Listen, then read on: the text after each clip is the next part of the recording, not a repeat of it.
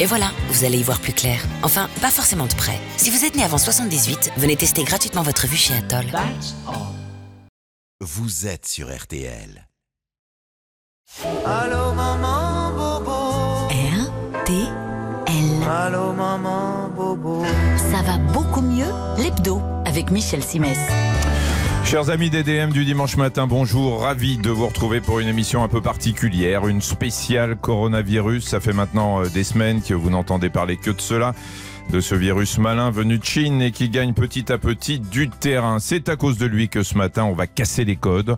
On oublie le cadre habituel de notre rendez-vous dominical et on se lance dans un breaking news dans lequel on s'engage à répondre à toutes les questions que vous vous posez sur le coronavirus. J'ai bien dit breaking news, je le dis comme ça pour vous faire profiter de cet inimitable accent anglais qui me vaut régulièrement voilà. quelques moqueries de la part de ma petite bande, parce qu'elle est là, la petite bande. Emma Stra, Christophe Brun, Patrice Romden. Bonjour. Bonjour, Bonjour à tous. Et on s'adresse ce matin aux auditeurs. Vous pouvez poser toutes les questions qui vous taraudent, toutes les angoisses que vous pouvez euh, avoir sur le 32 10 et aussi sur le site rtl.fr. Emma, on va commencer Présente. par faire euh, un point concret sur le coronavirus pour savoir euh, quelle attitude on doit adopter. Les symptômes auxquels il faut être attentif, les modes de transmission, les moyens de se protéger soi-même et de protéger les autres. Avec vous, Patrice, euh, on va s'intéresser plus particulièrement aux salariés. Oui, le coronavirus chamboule un peu la vie en entreprise. hein. Certains salariés sont contraints à des déplacements professionnels qui les conduisent à aller dans des zones à risque. Alors d'autres reviennent de vacances et parce qu'ils étaient en Italie ou dans certains pays d'Asie, eh bien sont mis en quarantaine. Quelles sont les règles du confinement? Qu'est-ce que vous risquez si vous n'obéissez pas? Êtes-vous payé si vous restez à la maison? Toutes les questions, toutes les réponses au cours de l'émission. Et coach Cricri, Christophe, euh, sportif un jour, sportif toujours. Ah bah. Le coronavirus, c'est une mauvaise nouvelle pour les sportifs. Ben, C'est-à-dire que quand Emma nous aura détaillé ce que sont les modes de transmission du virus, vous verrez qu'il y a quand même pas mal de sports dont la pratique pourrait être mise en question en cas de progression de l'épidémie. Ça vous concerne si vous faites du sport, mais ça vous concerne aussi si vous êtes un simple amateur de sport devant la télé, parce que le virus a déjà conduit à l'annulation de pas mal d'événements et il ne vous a pas échappé qu'on en était, euh, qu'on était en année olympique. Non, Voilà. ça nous a pas échappé, euh, Christophe. Euh, alors Emma, Christophe, Patrice, la bande est au complet, mais ce matin, elle s'enrichit exceptionnellement avec une invitée qui va nous accompagner tout au long de l'émission. Docteur Agnès Ricard-Ribon, bonjour. Bonjour. Vous êtes chef du service des urgences et du SAMU du Val d'Oise, présidente de la Société française de médecine d'urgence. Merci euh, de votre présence pour répondre aux questions des auditeurs auxquels je le rappelle qu'ils peuvent d'ores et déjà appeler le 3210. Évidemment, vous intervenez quand vous le souhaitez au cours de cette émission. RTL, Ça va beaucoup mieux avec Michel Simès. l'hebdo. Patrice, on va commencer euh, par un état des lieux. Ça bouge sans arrêt, presque d'heure en heure. Le coronavirus, c'est combien de victimes et combien de personnes infectées? Alors c'est près de 84 000 personnes infectées et près de 2900 morts dans le monde. C'est pour l'instant le bilan euh, de cette épidémie qui, qui n'épargne aucun continent et touche une cinquantaine de pays. L'immense majorité des cas concerne la Chine où tout a commencé, mais il y a d'autres zones à risque. Hong Kong, Macao, Singapour, la Corée du Sud, l'Iran et les régions italiennes de la Vénétie et de la Lombardie. En France, nous en sommes à plus de 100 cas et à deux décès. Alors a priori c'est peu, mais euh, ça peut être préoccupant parce que ce qui importe c'est l'évolution de la courbe. hein. Il y a quatre jours, on était à 20 patients. Euh, une question de vocabulaire pour finir. Alors actuellement en France, la situation épidémique est au stade numéro 2. Cela veut dire qu'il n'y a pas de circulation active du virus et qu'il n'existe que des cas sporadiques pris en charge avec surveillance de l'entourage proche. À ce stade, la stratégie c'est de freiner la propagation du virus et on ne pourra parler d'épidémie réellement que si le stade numéro 3 est enclenché. Là, il ne sera plus question de prise en charge individuelle, mais de mesures collectives. Alors ce coronavirus est apparu au mois de décembre dernier. Trois mois ont passé, mine de rien, il a de l'influence sur votre comportement. Depuis euh, qu'on parle de, ce virus, euh, vous avez un peu changé euh, vos habitudes. C'est ce qu'a pu vérifier William euh, Euh, qui est allé promener son micro dans la rue. On l'aura dans cinq minutes, euh, me dit-on. Il n'est pas encore revenu euh, de, la rue en face, en face d'RTL. Alors Emma, on va, on va commencer avec vous. On vient d'entendre ce que disent les auditeurs. Ils s'adaptent pour éviter le virus. Et pour compléter leur information, on va reprendre des choses une par une. Le virus qui circule appartient à la famille des coronavirus, qui peuvent entraîner des symptômes très variés, du rhume au syndrome de détresse respiratoire. On va voir avec vous quels sont les signes à observer finalement, les symptômes qui reviennent dans le cas de ce virus Alors les symptômes principaux, ce sont la fièvre ou une sensation de fièvre et des difficultés respiratoires qui vont de la toux à l'essoufflement. C'est à peu près ça. Le souci, c'est qu'en période hivernale, c'est assez banal comme symptôme et il y a d'autres virus qui se manifestent un peu de la même manière. On va y revenir tout à l'heure. Alors ce qui doit faire penser euh, au Covid-19, donc la maladie liée au coronavirus, c'est que ces signes se manifestent dans les 14 jours qui suivent un retour d'une zone où le virus circule. On a parlé de la Chine, on a parlé de l'Italie. Maintenant, il faut inclure les séjours à Creil ou dans la région d'Annecy. Évidemment, ça va probablement évoluer comme le virus d'ailleurs. Alors, vous évoquez euh, les 14 jours du délai d'incubation. On va préciser, hein, ça correspond à la période qui se situe entre le moment vous avez le virus qui rentre dans l'organisme, la contamination et l'apparition des premiers symptômes. Oui, c'est l'OMS, l'Organisation mondiale de la santé, qui a établi ce délai. Et c'est ce qui détermine la durée d'isolement, la fameuse quarantaine pour les cas douteux. Alors là encore, ça peut bouger. Si des études sérieuses démontraient que la durée d'incubation euh, pouvait s'avérer plus longue, eh bien la, la, quarantaine pourrait être rallongée. Alors on va passer au volet transmission. Maintenant, il circule comment ce virus? Son origine, déjà pour le tout début, la thèse privilégiée, c'est celle d'un virus animal qui s'est adapté à l'homme. Ça, c'est ce qui s'est très probablement passé à Wuhan, euh, en Chine, puisque les toutes premières personnes infectées s'étaient rendues sur un marché où l'on vendait, on achetait, on consommait des animaux sauvages. D'ailleurs, depuis quelques jours, c'est une pratique qui est totalement interdite en Chine. Mais ce qui fait que le virus circule aujourd'hui, c'est la transmission interhumaine, une transmission respiratoire par gouttelettes, donc les postillons, quand on tousse, qu'on éternue, que ces gouttelettes peuvent se retrouver sur nos mains, qu'on va poser ici, serrer là. Euh, on ajoute le contact étroit avec une personne, le même lieu de vie, des contacts rapprochés comme une conversation à moins d'un mètre sans protection. Par Alors, on a, pour se protéger, on, a parlé de la mise en quarantaine, enfin en quatorzaine, hein, euh, plutôt. Euh, on rappelle les autres moyens? C'est assez simple, hein, vu le mode de transmission. Tousser, éternuer dans son coude. bien sûr, se laver les mains régulièrement et correctement, c'est-à-dire y passer. Alors, le le ministère de la Santé parle de 30 secondes. Alors disons 30, minutes, 30 secondes à une minute pour frotter les doigts, gratter les ongles contre la paume de l'autre main, remonter jusqu'au poignet, bien rincer et sécher avec un linge propre ou si possible un mouchoir à usage unique. Éviter de toucher les yeux, la bouche, le nez, avoir du gel hydroalcoolique et limiter les contacts rapprochés. Éviter aussi les rassemblements et de manière générale dans les zones à risque, les déplacements inutiles. C'est-à-dire que je peux aller faire mes courses mais j'évite d'aller me promener quoi. Très bien. Et parce que vous ne promenez pas en faisant vos courses bah J'ai un objectif euh, clair et identifié, indispensable. Bonne nouvelle, William Torzek est revenu de la rue avec euh, son micro-trottoir pour voir comment vous aviez changé vos habitudes. On écoute. Bah, je prends beaucoup moins les transports en commun. Euh, du coup, je privilégie les déplacements à pied. On ne sait pas trop si c'est beaucoup plus grave ou non qu'une grippe. D'ailleurs, quand on est grippé, on ne sait pas si c'est le coronavirus. donc c'est un peu flou. Et il y a nécessairement une paranoïa, c'est peut-être exagéré, mais il y a une inquiétude qui est réelle. Ah bah je, me lave les mains beaucoup plus souvent que d'habitude et surtout j'essaie de ne pas serrer la main des personnes que je ne connais pas dans la rue. En fait, j'ai pas changé grand chose. C'est vrai que je suis plus vigilante aux gens qui portent des masques dans la rue. J'ai peur qu'on s'alarme en fait pour pas grand chose. Bien se laver les mains surtout, chaque sortie. Voilà, c'est tout. Est-ce que ça vous inquiète particulièrement Oui, parce que les pauvres gens qui sont pris là-dedans, hein, ça va s'empirer probablement. Est-ce que euh, par rapport à une grippe, ça vous fait plus peur Non, je ne fais pas vacciner pour la grippe. Les vieux, ils sont solides, vous savez. Alors, euh, docteur euh, Ricard Ribon, euh, on, a vu hein, les, les, gens commencent à prendre, voilà, leur petite, à changer leurs habitudes, pas prendre des transports en commun, regarder un peu autour d'eux s'il y a des gens qui ont des masques. Le problème en ce moment, c'est qu'il n'y a pas que le coronavirus, il y a la grippe, il y a, des rhumes. Mm. Donc finalement, moi j'ai eu le cas avec un, ami qui m'a appelé hier, qui toussait, qui avait le nez qui coulait, il me disait qu'est-ce que je fais? Je ne savais pas, finalement, je savais pas quoi lui répondre. Bon, déjà, l'avantage, c'est que les mesures barrières, elles ont fait la preuve de leur efficacité sur la grippe et sur le coronavirus. C'est-à-dire que pour limiter la propagation du virus, quelle qu'elle soit, euh, ces mesures barrières de se laver les mains, de euh, arrêter de faire la bise à tout le monde, arrêter de serrer les mains de tout le monde, euh, ça, ça, fonctionne puisqu'effectivement la transmission se fait, comme vous l'avez très bien dit, par les gouttelettes ou par le portage des mains. la différence que l'on fait lorsque les gens appellent au 15, parce que c'est vraiment la consigne à faire passer, c'est ne pas se rendre dans les services ne pas aller chez son médecin traitant. Que, comment on fait nous la différence? On a une définition extrêmement cadrée des cas euh, suspects qui se transforment en cas possibles lorsqu'ils reviennent d'une zone à risque ou lorsqu'ils ont été en contact étroit avec quelqu'un qui présentait les symptômes et qui venait d'une zone à risque. Alors, ces définitions, elles évoluent en fonction de notre connaissance du virus. C'est-à-dire que le virus, il est euh, en France depuis pas très longtemps et c'est vrai qu'on apprend finalement tous les jours du comportement de ce virus. Donc, c'est pour ça que les consignes évoluent.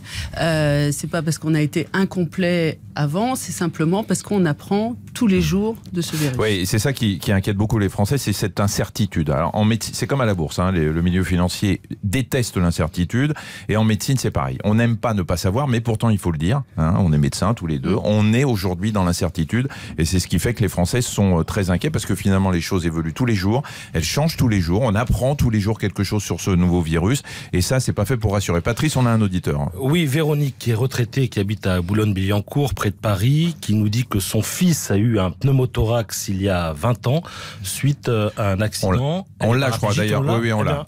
Allô Oui, bonjour. Oui, je, dis allô comme si, je, dis allô comme si on était au téléphone. Mais oui. oui, quelle est votre question? Alors, euh, notre fils donc a eu un pneumothorax euh, en 99, donc il y a 20 ans. Il est donc paraplégique T5, T6. il a actuellement 34 ans. il est un petit peu inquiet dans la mesure où lui, comme il a eu un pneumothorax, il a, en plus il n'a pas d'abdos, il n'a plus d'abdos en tant que paraplégique et il, a donc une cage thoracique moindre. Est-ce que euh, le coronavirus euh, peut euh, être plus inquiétant pour lui? Est-ce qu'il est plus fragile que d'autres? Par rapport à ce pneumothorax est-ce qu'il, et le pneumothorax, est-ce qu'il peut revenir éventuellement? Merci euh, pour votre question. On va même élargir euh, à, tous les, à toutes les personnes qui ont eu euh, des problèmes pulmonaires ou des maladies chroniques. Alors un pneumothorax, c'est c'est quand le, le, poumon s'est rétracté parce qu'il y a eu de l'air qui est rentré entre la plèvre et le poumon. C'est un cas un peu particulier et normalement quand un pneumothorax est guéri, on n'a plus d'autres problèmes. Mais la question se pose pour tous ceux qui ont des maladies chroniques du pulmonaire. Et on pense, il y a, il y a 2 millions de personnes qui ont de l'asthme en France. Alors, il faut faire la différence entre euh, les insuffisants respiratoires euh, qui euh, sont liés à une, partie, une destruction du poumon, comme ceux qui sont fumeurs ou, ceux qui ont un syndrome restrictif, c'est-à-dire une restriction du, poumon pour les échanges gazeux. Le, pneumothorax, s'il est guéri, il est guéri, c'est-à-dire qu'il n'y a pas de pathologie pulmonaire en dessous. donc, le virus, il est effectivement plus virulent chez les personnes qui ont ce qu'on appelle des comorbidités, c'est-à-dire euh, le diabète, l'insuffisance cardiaque, les insuffisances respiratoires. Euh, il faut être plus vigilant, mais c'est pareil pour la grippe. La grippe euh, a plus de virulence aussi sur les personnes qui ont ces fameuses comorbidités. D'accord, donc on dit aux gens qui nous écoutent, qui sont asthmatiques ou qui ont des insuffisances respiratoires, d'être encore plus vigilants euh, que les autres.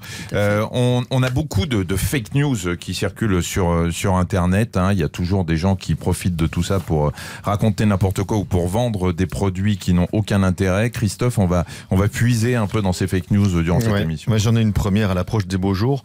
un moustique peut transmettre le coronavirus. Alors, est-ce que je laisse notre invité docteur répondre? Euh, Eh bien, c'est faux, évidemment. Bien sûr, à ce jour, aucune recherche scientifique n'a pu démontrer qu'un moustique pouvait transmettre le virus. L'OMS l'a encore rappelé récemment, ça marche pas. Voilà. C'est une transmission interhumaine. C'est une transmission interhumaine. Euh, Patrice, une autre euh, fake news? Moi, euh, alors une autre fake news, absolument. Les complotistes hein, sont de sortie. Ils font notamment courir le bruit selon lequel le coronavirus serait une arme biologique fabriquée par l'Institut de virologie de Wuhan en Chine. Alors, c'est le gendarmerie contre lequel il est difficile de lutter, d'autant que ceux qui la colportent n'avancent aucune preuve, aucun argument, aucun euh, document. Ils disent les choses. Et si on leur demande des comptes, hein, notamment dans les, forums, eh bien, ils décrètent que c'est la preuve de notre volonté de dissimuler la vérité. C'est imparable. Hein, il n'y a rien à faire face à ça. On se retrouve dans, quelques instants, euh, après une, une, page de pub, euh, pour continuer notre émission spéciale coronavirus. On va parler de tous les salariés, salariés dont la vie est perturbée par ce virus. RTL, ça va beaucoup mieux avec Michel Simès. L'hebdo. Écoute. RTL, ça va beaucoup mieux avec Michel Simès. L'hebdo. Retour dans l'hebdo avec une spéciale coronavirus. Et Patrice, on a beaucoup, beaucoup d'appels d'auditeurs, ce qui n'est pas très étonnant. Oui, question de Sylvie de Créteil. Combien de temps un postillon reste-t-il contagieux dans l'air?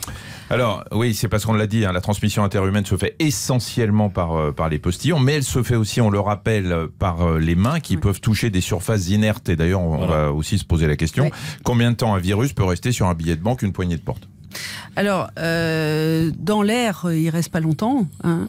Euh, par contre, effectivement, on est en train d'étudier sa longévité sur les surfaces. Euh, il reste plus longtemps sur les surfaces humides que sur les surfaces sèches, mais c'est de l'ordre de quelques heures. Quelques heures, pas quelques minutes, donc quelques heures. non, il y, en a même qui ont parlé de quelques jours, donc ça c'est faux. Ça dépend des virus. Il faut être très prudent. Hein. On apprend progressivement. Il faut mieux parfois dire on ne sait pas que de dire des choses et on, rappelle, euh, l'essentiel en médecine, c'est la vérité scientifique du moment. Et au moment où on est en train de vous parler, il est 9h33, peut-être qu'à 10h, on aura des informations nous disant que le virus y tient pendant plusieurs jours, ou au contraire, qu'il est très, euh, très labile. Nous avons Michel Claudie, qui est retraité, qui habite près de Nîmes, et qui a une question. On l'écoute. Claudine Oui, oui bonjour. Bonjour docteur. Oui, je vous appelle parce que le, le 31 mars, nous partons en cure avec mon mari.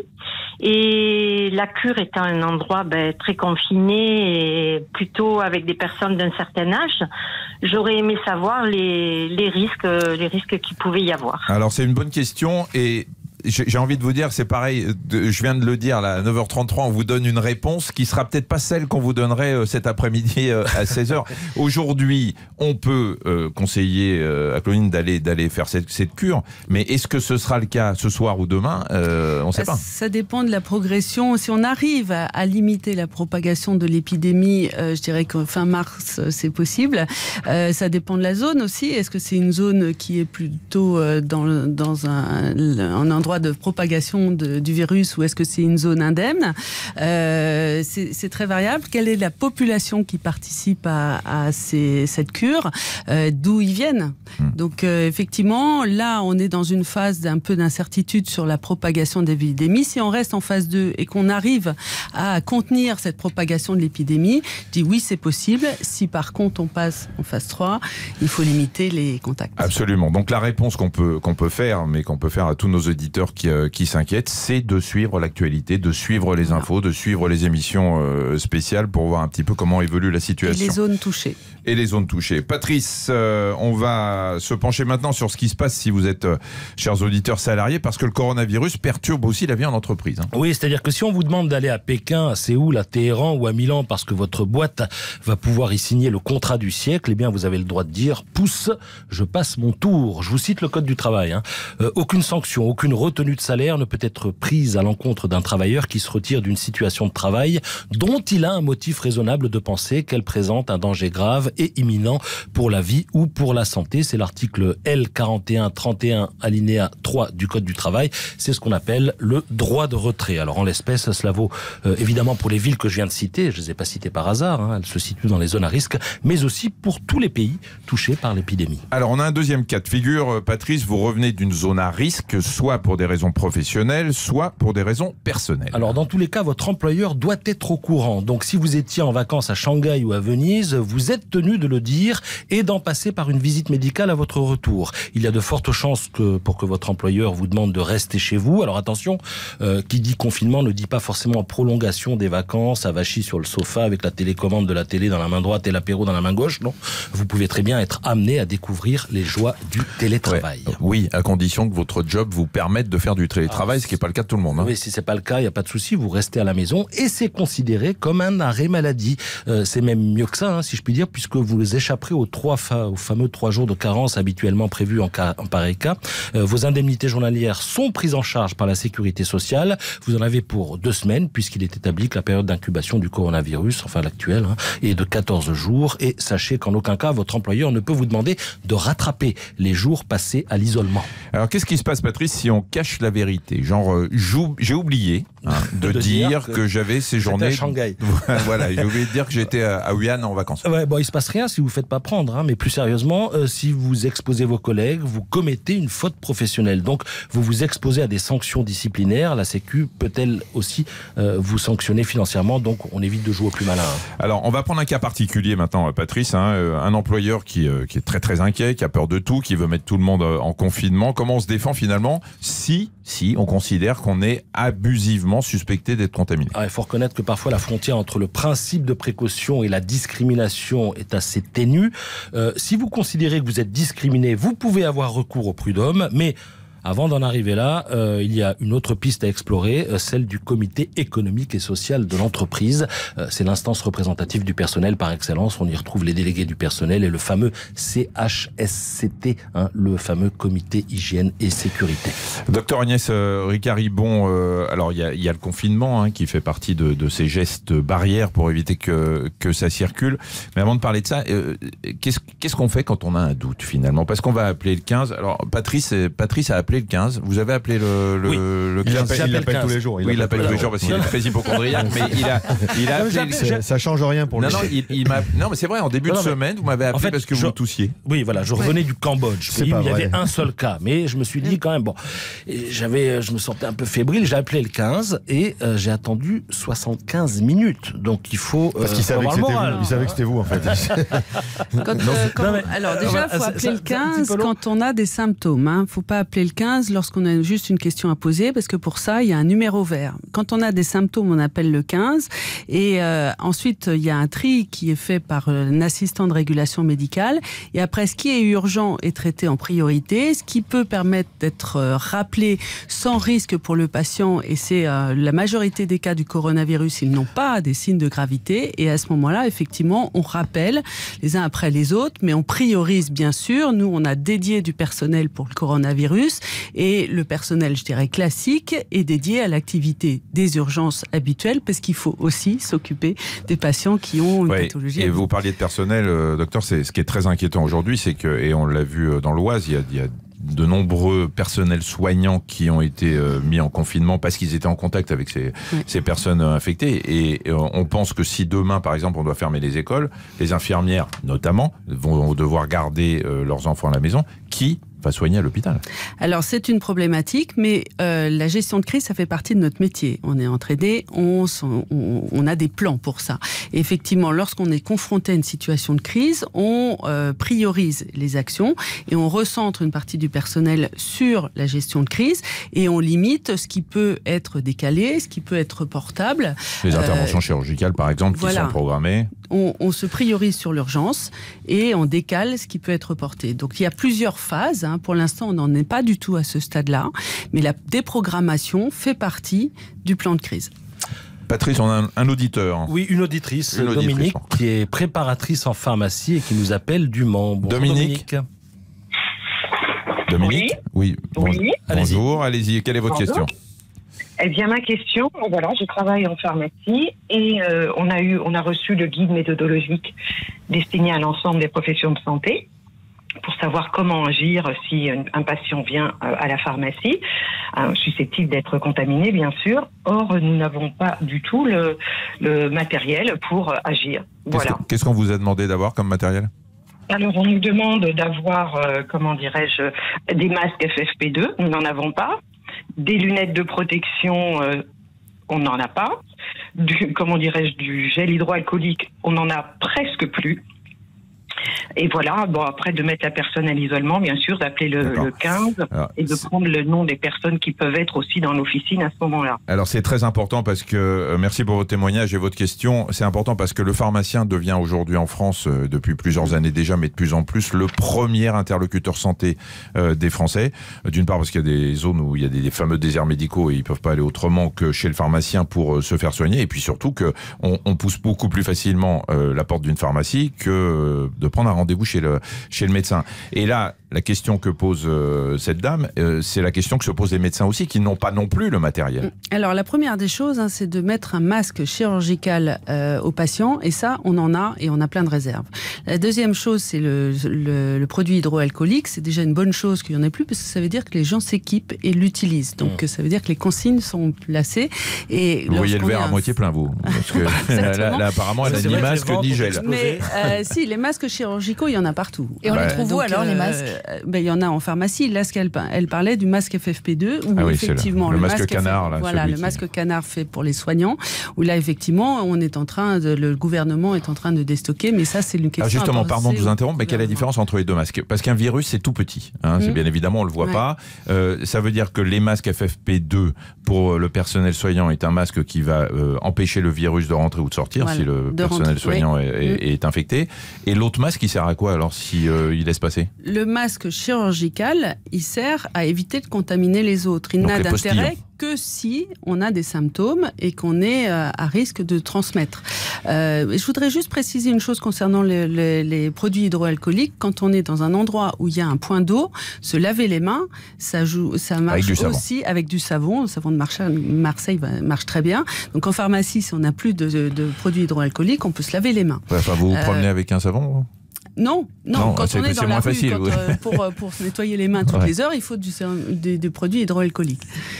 Oui, Patrice. Question pratique pour être sûr d'avoir bien compris. Je suis bien portant. Ça a un intérêt que je porte un masque chirurgical ou pas? Absolument pas. Ça masque votre visage en tout cas. Ça, ce qui, est- Et ça, qui peut ça, déjà être- ça, ça peut être être pas mal. On se, retrouve, on se retrouve dans un instant pour la troisième partie de cette émission consacrée euh, au coronavirus et on commencera à parler de la, la chloroquine, ce fameux médicament qui paraît-il est efficace, mais ça fait hurler tout le monde de- des maladies infectieuses. RTL, Ça va beaucoup mieux avec Michel Simès. l'hebdo. Traditionnel. RTL, Ça va beaucoup mieux avec Michel Simès. l'hebdo.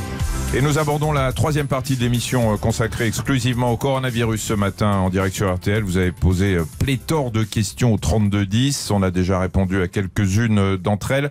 Euh, Patrice, on va parler là d'un médicament alors qui, qui fait un, un peu polémique. hein. On parle de la chloroquine. Alors ceux qui sont partis en Afrique ou dans les pays dans lesquels il y a le paludisme connaissent tellement c'est dégueulasse quand on l'avale. La Nivaquine. Euh, la Nivaquine, ouais. Euh, alors il y a une info comme quoi ça pourrait mater le coronavirus. Alors ça, c'est la conviction du professeur Didier Raoult, qui est un infectiologue marseillais, qui assure qu'il suffirait de 500 mg de chloroquine par jour pendant 10 jours pour se débarrasser du virus. Selon lui, ce serait une faute médicale de ne pas se servir de ce médicament. Je le cite, hein, d'autant que le médicament ne coûte pas cher, c'est 10 centimes le comprimé. Alors pour argumenter, euh, ce professeur se base sur des travaux réalisés par des chercheurs chinois. Ils auraient démontré l'efficacité de la chloroquine contre l'infection au coronavirus à l'issue de tests in vitro. Alors à partir de là, il y a deux problèmes, et c'est pourquoi la communauté scientifique accueille cette info avec des pincettes. C'est un euphémisme. hein. Oui, un premier problème, les tests in vitro c'est bien, mais in vivo c'est quand même mieux parce que ça clarifie euh, les effets sur l'homme et ça informe sur d'éventuels effets secondaires. Et puis, second problème, euh, les Chinois n'ont pas publié les résultats bruts de leurs études. Et ça c'est bizarre parce qu'habituellement, quand les chercheurs démontrent l'efficacité d'un médicament, ils ne se privent pas de publier les résultats bruts de leurs travaux. Or, dans le cas présent, rien de tout cela. C'est pour cette raison que le ministère de la Santé euh, s'est fendu d'un communiqué lapidaire. Alors je vous en fais lecture. Hein. Aucune étude rigoureuse publiée dans une revue internationale à comité de lecture indépendant ne démontre l'efficacité de la chloroquine pour lutter contre l'infection au coronavirus chez l'être humain. C'est ce qu'on appelle une fin de non-recevoir. Voilà, alors docteur Ricard Ibon, euh, qu'est-ce que vous pensez de cette histoire de chloroquine? Il est un peu particulier, le professeur Aouin, mais c'est pas c'est pas nouveau. Il, il s'est Alors, mis la, la communauté, scientifique, scientifique. euh, fait toujours très attention de donner des informations qui sont Vérifiées. euh, vérifiées et qui s'appuient sur une méthodologie euh, solide. Il suffit d'avoir pris des patients qui n'avaient pas de signe de gravité et d'évolution euh, de, de risque d'aggravation pour dire que le médicament est efficace. Et si c'est juste pour réduire la fièvre, bah, le doliprane pourrait faire tout aussi bien. Ouais. Vous voyez ce que je veux dire? Donc il peut très bien y avoir dans des cohortes de patients comme ça des biais méthodologiques qui, de, qui concluent faussement à un effet positif du médicament. Donc euh, la, la science médicale, c'est une science sérieuse, ça nécessite des méthodologies euh, vraiment euh, strictes et rigoureuses. Et au jour d'aujourd'hui, on n'a pas de données scientifiques suffisantes pour dire que ce médicament est ou n'est pas. Mais, mais Donc si, il si faut c'est pardon, mais du si c'est ouais, bah, si c'est reconnu que c'est pas vrai, qu'il dit des bêtises, pardon, le Conseil de l'ordre ne le reprend pas et on, on lui dit pas tais-toi. Enfin, je- comment c'est possible en fait Parce Je- que vous connaissez pas le professeur Raoult. On lui dit pas tais-toi. Je, suis d'accord. C'est limite. euh, ouais, ouais, c'est- curieux quand Non, même. mais en, en- en médecine, on a, on a connu. On, respecte son avis en fait. Non. non, non, mais justement, c'est pour ça que c'est gentil de m'avoir invité pour dire attention, pas de, de, la potion magique qu'on trouve comme ça en l'espace de, de 15 jours sur un virus qui est apparu il y a, il y a moins de 3 mois. ça n'existe pas en médecine. D'ailleurs, il faut espérer quoi en termes de délai? Il faut faire de la recherche. Il y a de la recherche à l'heure actuelle sur différents traitements et notamment des traitements antiviraux aussi, euh, parce que le, la chloroquine c'est un antiparasitaire, c'est pas un antiviral. Donc euh, il y a de la recherche par l'Institut Pasteur, par euh, des chercheurs en, infectieux, et mais ça nécessite un petit peu de temps. Il faut faire des tests. La chloroquine c'est pas pas anodin. Hein. Il y a des vrais effets secondaires, et donc on ne peut pas l'utiliser comme ça et dire aux gens vous pouvez en avoir chez vous. C'est potentiellement dangereux. Et le, danger dans ce genre d'affaires, c'est qu'on se fasse prescrire de la nivaquine pour l'utiliser en automédication. Et ça, ce serait, dans, ce serait dangereux. Alors, c'est dangereux parce qu'il faut savoir l'utiliser et qu'il y a des vrais effets secondaires. On peut mourir de la chloroquine. Hein, euh, fake news, on continue, tiens, parce qu'on peut, on peut estimer que c'en est une. Euh, Emma. Se rincer régulièrement le nez avec une solution saline peut aider à prévenir l'infection, vous savez ce qu'on appelle l'eau de mer. Alors rien ne prouve que ça soit vrai, ce qu'on sait c'est que ça aide à se remettre d'un rhume, mais en prévention en fait on manque d'éléments. Donc non, on peut pas miser là-dessus. Après, on risque pas, euh, on risque, pas grand-chose à s'envoyer un petit peu d'eau salée dans le nez. Le sérum physiologique, c'est quelque chose qui est conseillé de toute façon, même quand vous n'êtes pas malade, surtout en période où les virus euh, circulent beaucoup. Euh, vous lavez le nez matin et soir, ça permet d'éliminer tout un tas de choses dans le nez qui peuvent peut-être, on ne sait pas, bénéficier au, virus et leur permettre de s'installer tranquillement. Euh, Christophe. le virus peut se propager sur de longues distances dans les airs. Alors c'est une fausse idée évidemment. Elle vient probablement du fait que c'est un virus respiratoire, hein, on l'a longuement dit, mais il est transmis par les gouttelettes émises par la personne infectée qui tousse ou qui éternue.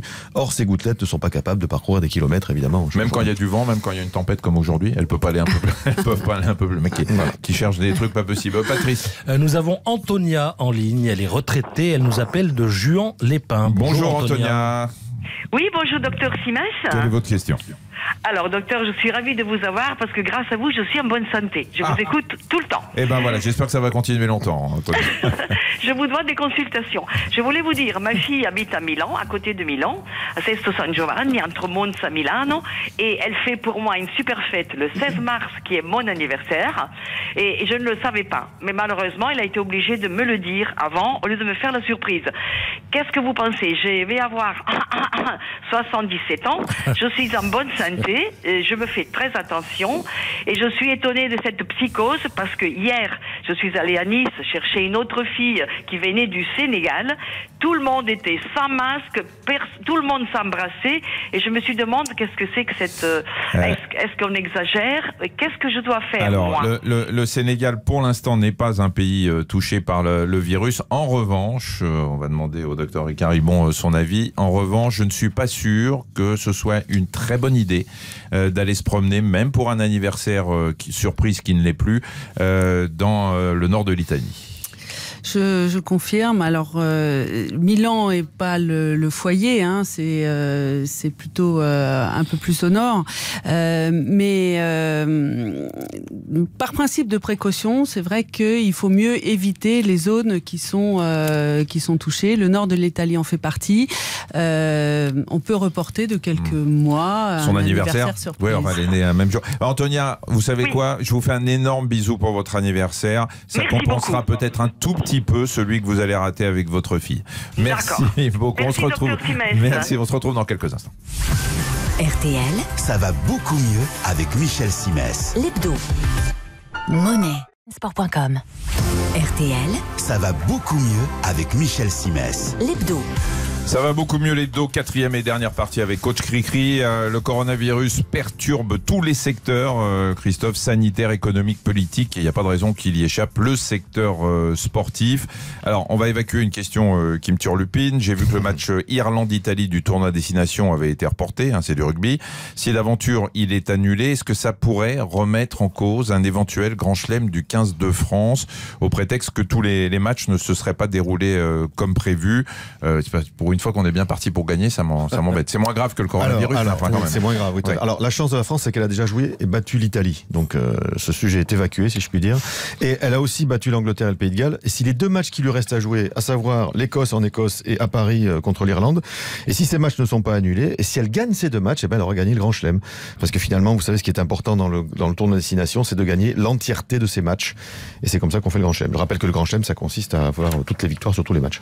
Alors, c'est pas la première fois, hein, Christophe, que le, monde du sport doit composer avec un virus. Ouais, il y a, alors il y a un précédent avec le VIH, le, virus du sida. Au rugby, au moindre saignement, le joueur touché sort immédiatement du terrain, au moins pour se faire recoudre. Ça, c'est une mesure qui date de l'explosion des cas de séropositivité dans les années 80-90. Ouais, on a, on a, enfin, tous les amateurs de rugby ont l'image de, de Jean-Pierre Rive en sang qui va rester sur le terrain contre le Pays de Galles. C'était en, 1983. Ça, c'est impossible aujourd'hui. Bah, aujourd'hui, c'est fini. Ça, ça ne ça, ça, serait pas resté dans l'histoire en tous les cas. Et il n'y a pas que le rugby hein, qui s'est adapté. Il y a aussi tout ce qu'on appelle les sports de ring, à commencer par la boxe. Les arbitres, vous avez peut-être vu ça, doivent porter des gants de protection type les gants de policiers ou de gendarmes qui vont sur les scènes de crime. Sur un ring, le combattant peut être blessé et présenter une plaie. Et l'idée, c'est évidemment d'éviter que cette plaie ne s'infecte ou ne cause une infection, notamment à l'arbitre. Parce qu'une plaie, euh, c'est un foyer de contamination. On prend moins de risques avec d'autres sports, l'athlétisme par exemple? Bah, Pas forcément. Et là, on en revient au coronavirus. D'ailleurs, en parlant de course à pied, euh, vous avez vu que le, le semi-marathon de Paris est annulé ce matin, évidemment. Euh, alors, pas forcément, je disais, parce que si on prend les courses de remettez-vous un peu l'image en tête, les coureurs sont distants de 50 cm environ, chacun dans son couloir. Il arrive souvent qu'un coureur en plein effort expulse la salive ou postillonne. Hein. On souffle fort, euh, on se met en position d'être performant, donc on a de grosses respirations. Et vous imaginez que ce coureur tourne sa tête sur son adversaire qui est à sa droite ou à sa gauche, avec qui il est au coude à coude pour voir notamment s'il va le dépasser ou pas. À ce moment-là, il peut parfaitement lui balancer à peu près tout ce que charrie sa respiration, postillon compris évidemment. Et si le gars est porteur sain, forcément, s'il court et s'il fait la course, c'est qu'il est porteur sain, il infecte son concurrent. Et je vous parle pas des accolades et autres embrassades à l'arrivée une fois la, ligne franchie, mmh. évidemment. Et alors ça, c'est ce qui se passe sur le, terrain, mais il y a aussi les tribunes. Et moi, hier, j'étais au Parc des Princes, par exemple, pour voir PSG. Toutes les semaines. pour voir PSG Dijon. Tu l'as dit, il faisait très froid, donc je pense que le virus ne tenait pas. Bah alors, je sais pas, mais en tous les cas, le stade, c'est quand même le temple de la promiscuité. Hein. Vous avez évidemment des gens tout autour de vous très proches. Donc, on y retrouve les mêmes risques finalement euh, qu'au boulot ou dans la rue, mais puissance 10, puisque dans les tribunes, ça hurle, ça vibre, ça réagit, qu'on le veuille ou non. À l'arrivée, ça postillonne pas mal. Vous êtes à peu près certain d'attraper tout ce qui traîne le coronavirus en tête s'il est dans les parages. C'est pour ça qu'il y a eu polémique hein, récemment à l'occasion du match de foot euh, de Champions League entre Lyon et je ne sais plus quelle équipe italienne. Vous avez la, la, Juventus, voilà. Et Turin, euh, c'est dans le Piémont, hein. c'est pas une région à risque a priori. Non, mais c'est en Italie. Oui, voilà. On est d'accord. Alors le fait est qu'en Italie, il y a pas mal de matchs qui ont été reportés euh, ou joués à huis clos. Hein, on va pas se mentir, on commence à se poser des questions sur également les Jeux Olympiques. Euh, Christophe, ça a lieu au Japon et le Japon, c'est quand même un pays qui a des, tendances prophylactiques assez poussées et où il y a beaucoup de cas en plus. Hein. Exactement. Il n'y a pas que le Japon, il y a aussi certains sportifs. Cette semaine, Florent Manodou, le nageur, dans l'équipe, je crois, hier ou avant-hier, il disait c'est assez clair, coronavirus avéré, JO annulé pour moi. Je ne suis pas chercheur, dit-il, manière de dire qu'en cas de doute, il restera à la maison.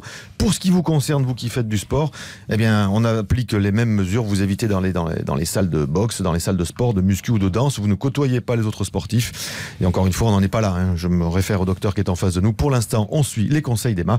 D'ailleurs, moi, je vais me reprendre un petit coup de gel hydroalcoolique. Et je vous rappelle que ça ne se mange pas, mon cher euh, Christophe. Docteur euh, Ricari, bon, on est euh, aujourd'hui en stade 2 hein, de l'épidémie. Euh, il est probable hein, qu'on passe en stade 3 quand même euh, dans, dans les jours qui viennent. Qu'est-ce qu'on dit dans le, dans le milieu médical euh, On est plutôt pessimiste sur l'évolution de cette épidémie. il y a beaucoup d'épidémiologistes, c'est-à-dire des gens qui font des, des, modélisations, hein, qui, qui se prononcent aujourd'hui.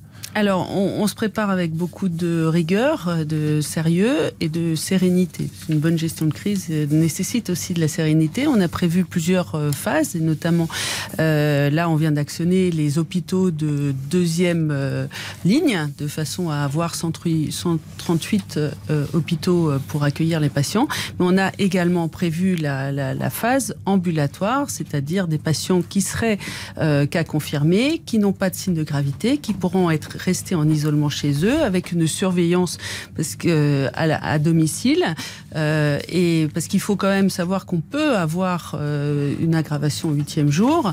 Euh, c'est un virus qui a une mortalité qui est faible, hein, mais qui néanmoins existe et pour un médecin une mort évitable doit être évitée.